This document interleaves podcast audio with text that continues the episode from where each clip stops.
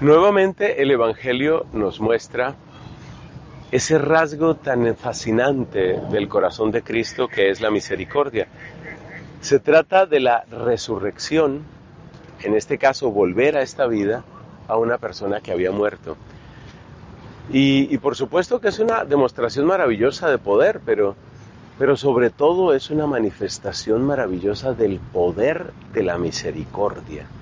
El poder de la misericordia.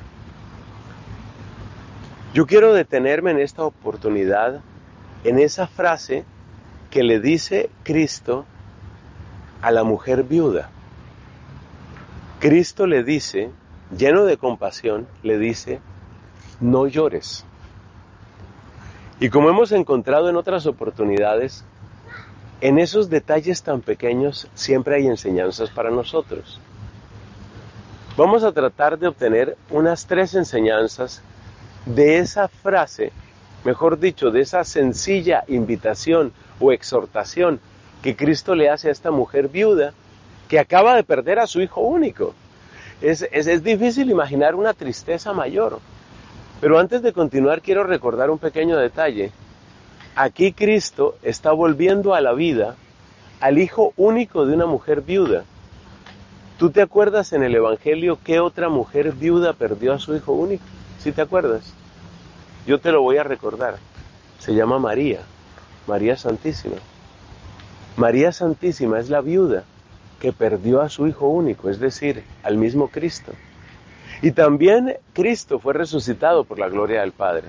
O sea que hay un paralelo místico, bellísimo, entre este pasaje de la viuda que perdió a su hijo y ese hijo volvió a la vida y María Santísima que entregó a su hijo en la cruz y ese hijo volvió a la vida, pero ya una vida eterna, una vida perdurable. Eso por una parte. Pero vamos con aquella exhortación que le hace Cristo a la mujer. Le dice no llores. Y uno se queda sorprendido. O sea, yo no sé si yo soy el único que se sorprende de algunas palabras de Cristo. Tú, por favor, métete en la escena, métete en la escena, por favor. Ponte en esa situación. Una mujer que pierde a su hijo y Cristo le dice que no llore. Eso casi parece una crueldad. Pero cuando lo examinas mejor te das cuenta de un pequeño detalle.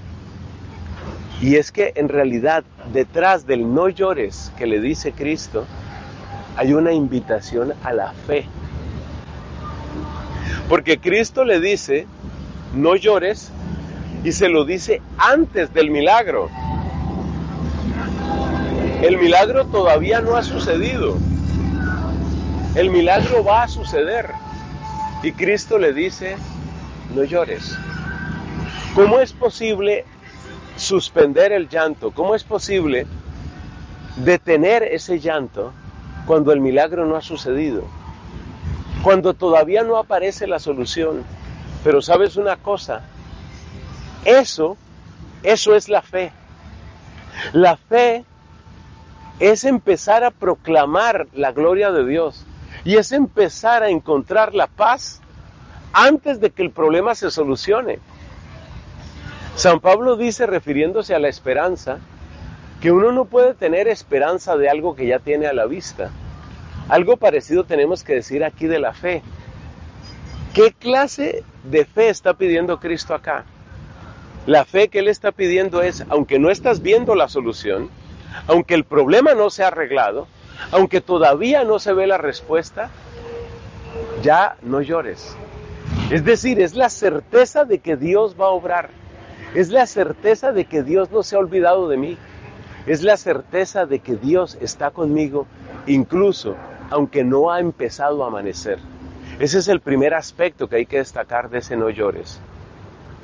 En segundo lugar, esta expresión de Cristo nos muestra cómo Él se convierte en el consuelo, porque finalmente ¿Por qué lloramos? Incluso esto lo han analizado desde la biología y desde la química.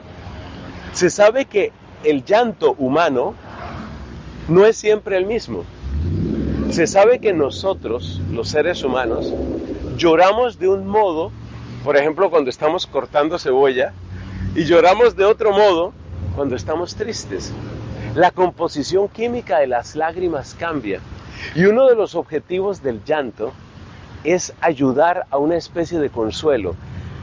La mecánica, la fisiología del alivio que produce el llanto no es el momento de explicarlo aquí, pero es una realidad y yo creo que muchos lo hemos conocido. Cuando llega Cristo, llega un consuelo que es mejor que tu llanto. Cuando llega Cristo, hay una razón para descansar, para esperar y para saberse consolado. El no llores de Cristo significa también eso.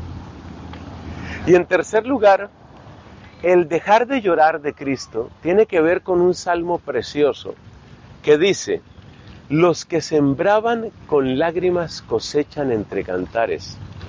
Ese salmo hay que relacionarlo con otro texto de la Biblia, que es el capítulo segundo del Cantar de los Cantares, donde el amado le dice a la amada, es decir, Dios le dice al alma, le dice, el tiempo de las canciones ha llegado, ya se fue el invierno, ya es tiempo de cantar. Entonces, si tú relacionas el cantar de los cantares en el capítulo 2 lo relacionas con aquel salmo que es el salmo 120 y tanto, luego tú lo buscas en la Biblia, y lo relacionas con este texto de San Lucas, llegas a una conclusión. El no llores de Cristo significa, ya estuvo la siembra, viene la cosecha. En realidad es una proclamación de victoria. Estamos, amigos queridos, estamos ante un milagro absolutamente precioso Estamos ante una demostración clarísima de la compasión del Señor, pero estamos también ante una enseñanza que debe quedar grabada en nuestra vida. El no llores de Cristo, de ahora en adelante, ha de acompañarnos. Que así sea.